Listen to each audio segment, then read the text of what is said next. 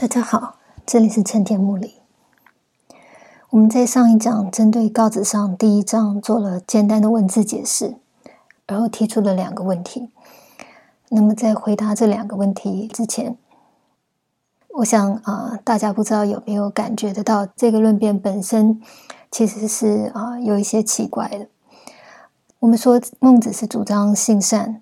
那么，所以在论辩当中，我们当然理所当然的会认为，他的相反方、他的对立方，当然应该就是主张性恶的。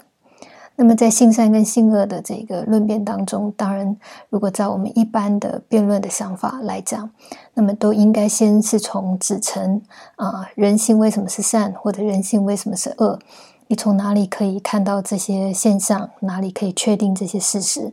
来作为对对方的批驳？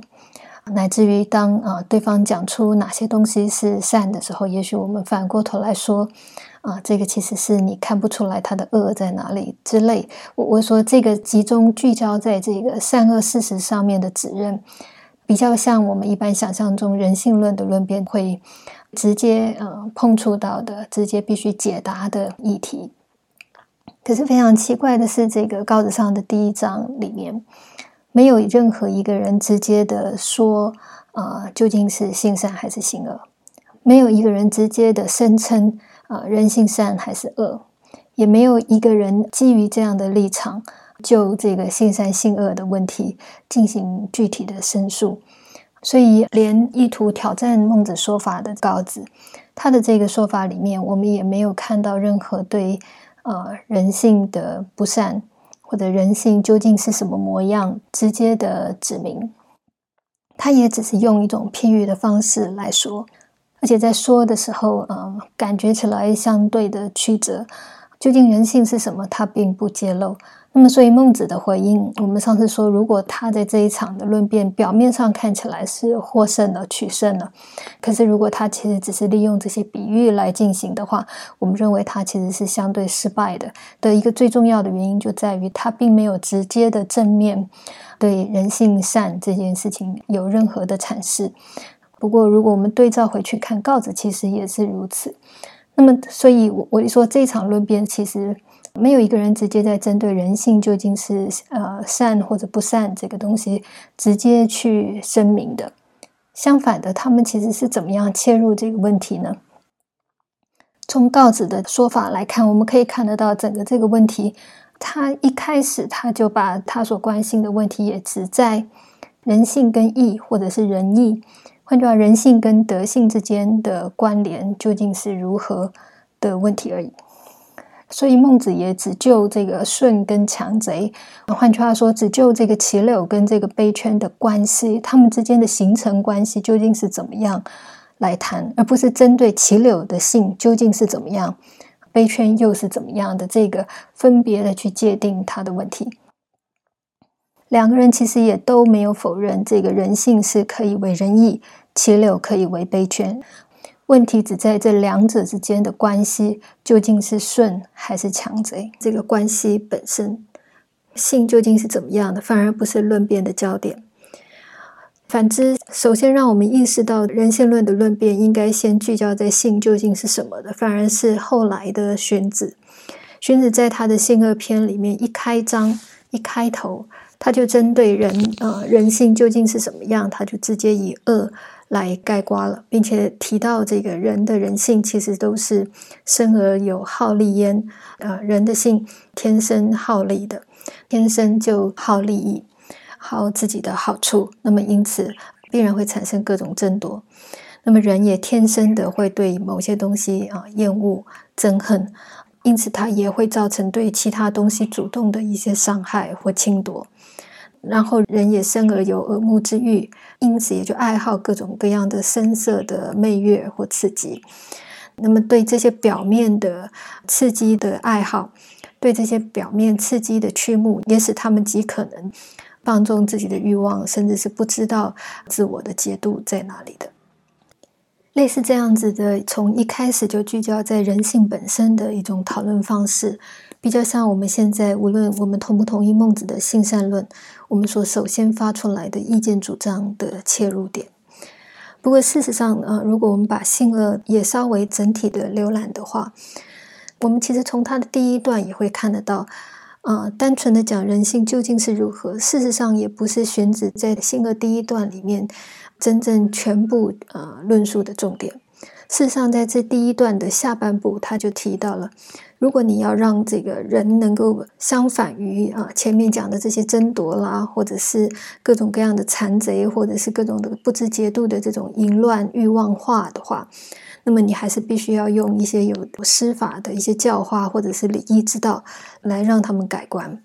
换句话说，在这整个最初的段落里面，它其实还是是类似告子在第一章的这个说话里面的这个布局的。他讲性，然后也讲最后的这个应该要合于这个礼义或者文理啊、辞让啊等等的这个合于治乱当中的治的一些实践或表现。换句话说，他的论述结构也跟告子上第一章里面告子所讲的这个性与仁义之间啊探讨的是，其实是他的这个始末以及他的本末的关系，他们的重点，他们所关照的这整体的范围其实是一模一样的。因此，在荀子的性恶的第二段，我们甚至看得到啊，荀子进一步的想要再把他前面这第一段的东西再做更多的阐释的时候，他也举了许多的例子，而这些例子的其中的第一个例子，就完全的跟这个齐柳与杯圈的关系是非常的相似的。当然，他转换了一种讲法，但是也用这种木料木头怎么样能够完全笔直的这个问题来谈。以跟后面的包括金属的如何怎么样才能够锐利，或者是人性要怎么样才能够最后变成一个好的状态，这些例子全部都是类同于啊齐柳如何到杯圈，或者人如何到后面的他的德性，或者是一种纹理体现的这个起承本末的关系的讨论。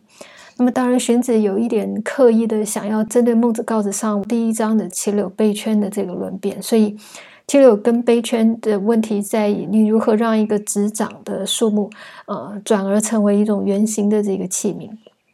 荀子就刻意相反，他说，连直其实都不是一个树木它天性本性能够自然做到的地步。那么这些讨论人性论的做法，其实都意味着什么？都说明了什么呢？换句话说，真正在先秦人性论里面所关注的重点、探讨的重点。与其说是真的在针对这个人性究竟是善或者是不善的的这个地方在争执、在焦灼着，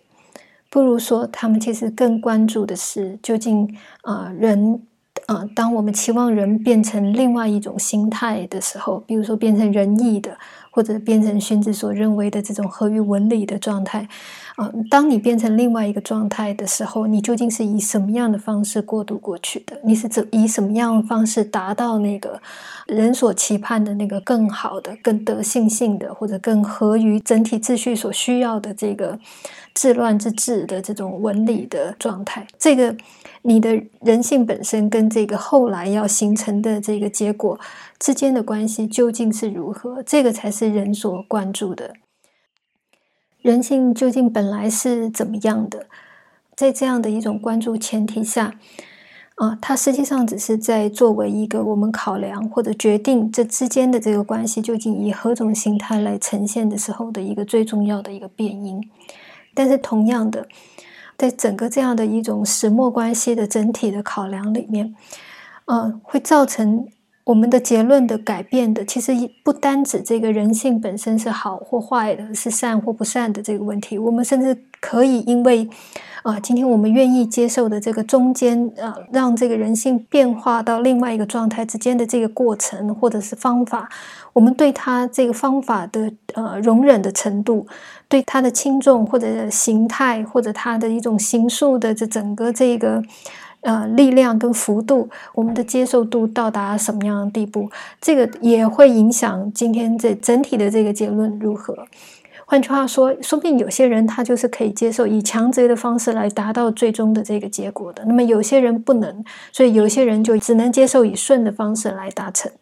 这个中间的这个过程，你能够接纳到多大的地步？这个也影响整体的这个讨论，以及你在整个这个状态底下，你对这个人性的呃究竟是善或不善的一个最终的你的评断。那么同样的，如果我们今天要变出来的那个结果不是杯圈，换句话，它不需要变成圆形的杯圈，换句话，它不需要改变它自己原有的这个形态。我们只期望一种东西是，啊，这个东西的变出来以后的结果是还是看得到它原来的样貌的，只是它可能更多的组合或者更多的什么。我我听说最终的这个结果，当人预期的这个结果究竟是怎么样？人设定的他们所认为啊合于文理的，或者是符合人意的，是什么情况？当我们对这个最后的这个图像跟构思。啊，一旦有所不同的时候，那么整个这个结论也会不同。如果我们要求的是一个完全与原来的样子截然不同的情况来做我们的最后的目的，最后的人啊存在在这个世界上面的这个标的的话，那么当然我们对这个人性啊究竟有没有可能顺，或者是还是只能以一种强制的方式来过渡到这个后来的这个阶段，当然我们就会有更多的。呃，怀疑或质疑，而为了要达到最后的这个结果，我们当然对这个人性啊，因为它不符合这个状态的呃比例实在太多了，也许我们就真的是会啊认为它确实是不符合我们心目中所以为的、所期望的那更好的状态，因此它不善。那么，可是如果我们所需要的那个结果是一个非常单纯简单的，或者是啊像老子一样的那样非常素朴的状态的话，那么人性。也许就没有任何的善不善的这种，你必须要去啊评价它、争议它的考量。因为他其实非常轻易的，就可能可以按照他的自然本性达到了这样子的最终的一个结果。他甚至连顺其流之性而以为悲圈的这个顺性的一种，还仍然有一种两种状态之间的这个隔膜，所以需要啊做某一些功夫来让它顺性而然的这个过程，说明都可以取消的话，那么我一说这个顺是极顺的百分之百的顺的时候，那么这个人性啊对这个人的原始本然。状态的评断，说明你就很容易的就可以把它归纳为善。所以在这个人性论的讨论的架构，因为它是这样子的，从性以及到最后他要想要达成的那个状态的这一整体在做论辩跟考量的时候，它所涉及的问题，因此不是像我们所想象的那么孤立的，好像可以抽离开今天我们对人性的期待、对人类存在的期待而。单纯的来说，它是善或不善的问题。它里面有至少这三个面向上面的变因，是我们必须整体考虑的。而且这三者是联动的，是一脉相关的。所以人性论的问题，并不是只是根据我们自己主观的认定它是好或坏，或期望它是好或坏，而可以片面的决定。它其实不是这样子的。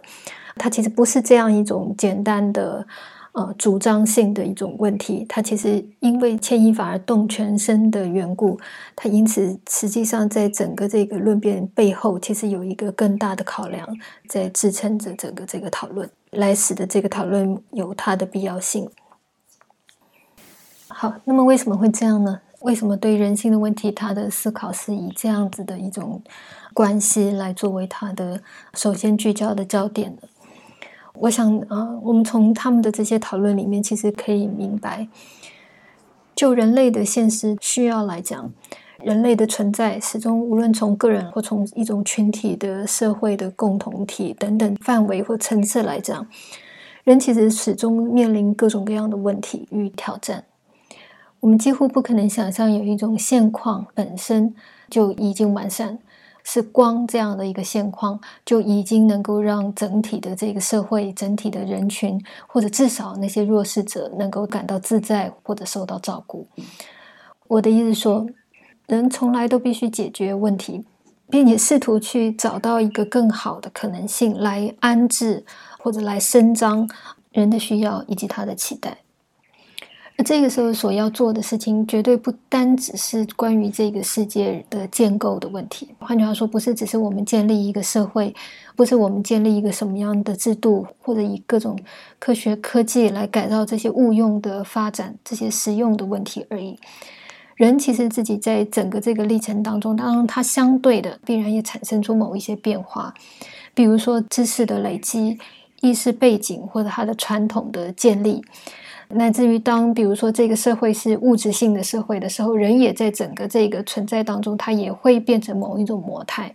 那么或者这个社会是一个文雅的、精神性的，甚至是宗教性的世界的时候，那么人的素质、人的精神、人的心态、人的生命，当然也会产生变化。换言之，告子所谈论的这个性与最后要变成的那个状态的这两个状态的差异，或者是说会存在着这两种始末的状态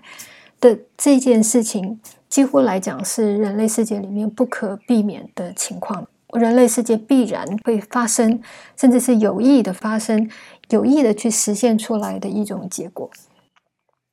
那么，所以连告子虽然他对这个以人性为仁义这件事情，啊，在他的说法里面感觉得到他其实是有所质疑的，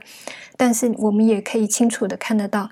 他也绝对没有怀疑过、质疑过人性是可以为仁义，或者为仁义这件事情是确然已经发生在这个世界之中，原因这正在此。啊，今天的这个人性跟这个仁义，没有一个东西是虚构的，没有一个东西是不存在或者是不可能的。这个正因为他们必然会可能，正因为有这种人必须在他的这个现况当中迈开大步去去克服，而出现了一种新的形貌，人性论的讨论才因此而生。换句话说，啊，所谓人性论的论辩，不是只是在论啊人性到底是善或恶的问题。而是在讨论整体的人类的这种发展，人类面对自己的困难，啊，进一步在构思他今天要解开这个困难以后要缔造出来的，或者要实现出来的这个样貌，究竟应该如何？对这整体的反省跟讨论。换句话说，啊，今天我们的本来样貌是这样的，那么我们所期待的那个理想样貌，究竟应该跟这个本来样貌的关系？距离差异多大？有没有一种真正的内在的本然关系？还是人其实可以自由的形塑？随着这整体的时代，随着人不同的时期的不同的要求，或者是不同的欲望，来转变它的各种样态。有没有哪一种呃人今天变化出来的这个形貌，对人来说是一个最好的情况？而在这个考虑什么叫做最好的情况的时候，人性该啊占有一个什么样的角色？我们该多大程度的顾虑人性，还是我们应该更向我们所期待的那个更美好状态去靠拢？这全部的这整体的问题，才是人性论的真正的宗旨。换句话说，它其实也就是对人类本身存在整体的深思。